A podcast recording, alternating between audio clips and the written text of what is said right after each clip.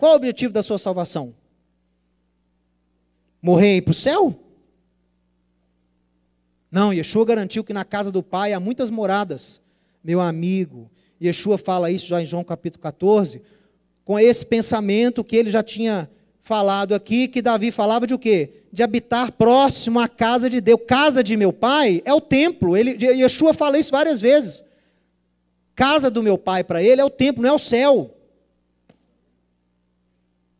Ah, na casa de meu pai há muitas moradas, eu vou preparar lugar para vocês. Aí o sujeito fica imaginando que Yeshua vai fazer para ele lá no céu uma mansão celestial, para quando ele morrer, ele morar numa mansão celeste no céu.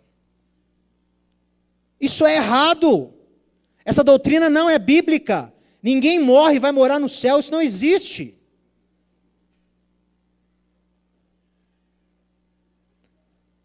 A escatologia da Bíblia como um todo é uma só.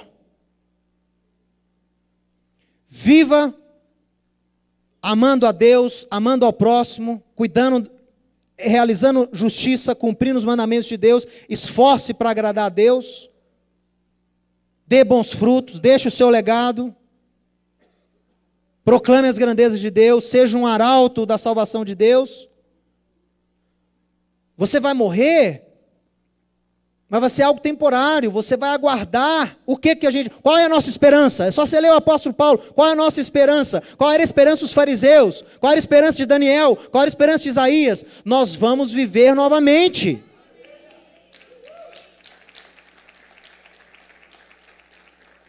Basta ler. Você vai viver novamente. O grande trunfo da fé que nós temos é a ressurreição. Se não houver ressurreição, estou lascado. Então o futuro, por isso que o crente, também o judeu não estuda muito não, não gosta de estudar escatologia.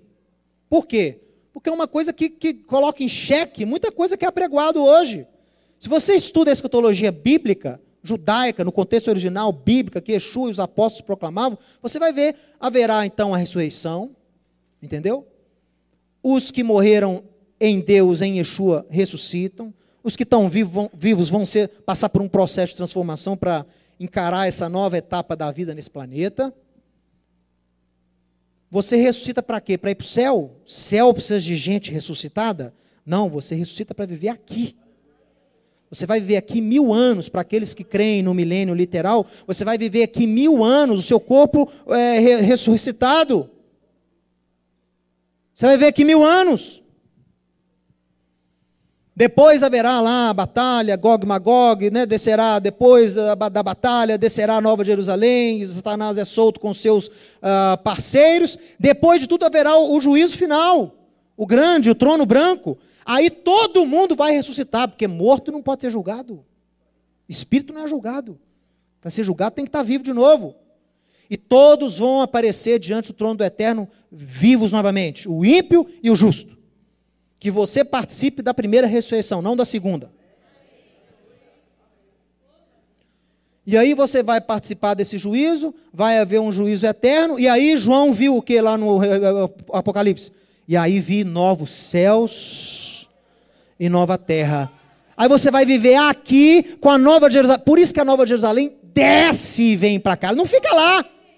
Então você não vai reinar lá. Você vai reinar aqui, tanto no milênio quanto depois. É aqui.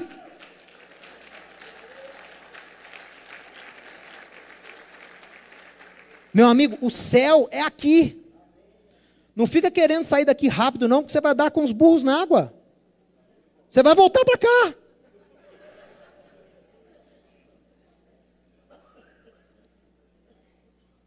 Ah, mas de onde que eu vou então? Onde que o meu espírito vai quando eu vou ficar então aguardando a ressurreição?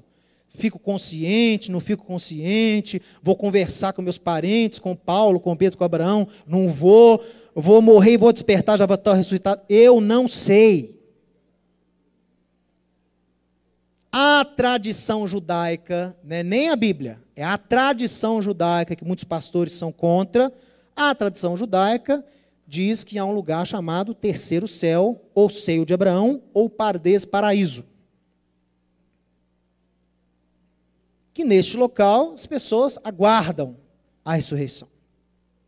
Se lá ficarão conscientes ou não, eu não sei. E quer saber? Não me interessa. Se eu tiver consciente, vai ser bom. Eu vou tirar, poder tirar muitas dúvidas. Paulo vai ser o primeiro que eu vou ficar na fila para conversar com ele. Vou esclarecer muitas dúvidas. Mas se não, não tem problema. Por isso quando um de nós morre, Paulo fala, vocês têm que se consolar uns aos outros com essa esperança, na esperança da ressurreição. Por isso que o símbolo do farisaísmo nos primeiros séculos, antes até de Yeshua, era o peixe. Porque é uma alusão ao sinal de Jonas. Qual é o sinal de Jonas? Jonas morreu no ventre do peixe e Deus o ressuscita ao terceiro dia. Ele não morreu, não. Basta você ler a oração dele, você vai ver que ele morre. Lê a oração dele. Ele falou: Eu morri, o Senhor me trouxe da sepultura. Se Jonas ressuscitou para cumprir o propósito eterno, o fariseu dizia: Assim também nós ressuscitaremos para reinar com o eterno. Então, o símbolo em todo o ossuário de fariseu era um peixe. Mateus, eu achei que os cristãos tinham inventado o peixe no cristianismo. Que nada, meu amigo. Foi fariseu. Você é mais fariseu do que você imagina. Andando com um símbolo farisaico no seu carro.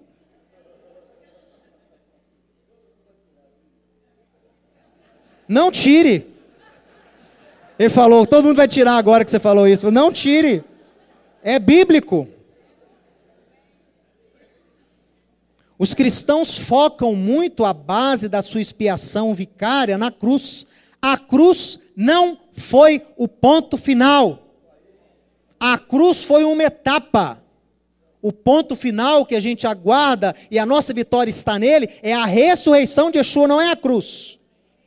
A cruz foi importante, mas foi uma etapa. Se ele tivesse acabado a história ali na cruz, você, estaria um, você seria um derrotado hoje. Mas porque Yeshua ressuscitou e o túmulo está vazio, é aí está a minha vitória. É na ressurreição que se encontra a nossa vitória e não na cruz. Então Yeshua é tomado por esse zelo do eterno. Por quê? Porque as pessoas estavam com esse sentimento. Somos salvos, templo do eterno, templo do eterno, nada vai nos acontecer. Somos filhos de Abraão. Yeshua, numa certa passagem, diz: Filho de Abraão. Se Deus estivesse só interessado em filho de Abraão, ele transformaria essas pedras em filho de Abraão. Não é o suficiente, pessoal. Não é o suficiente ter feito uma oração de arrependimento. Não é o suficiente frequentar uma igreja, frequentar uma sinagoga. Deve haver mudança, deve haver esforço, deve haver renúncia. Aí deve haver cruz. Deve haver esforço.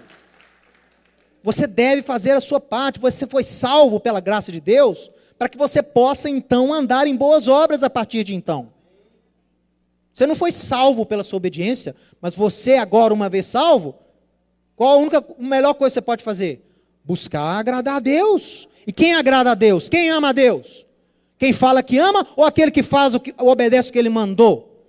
Yeshua deixou muito claro em João 15: aquele que me ama, guarda o meu mandamento.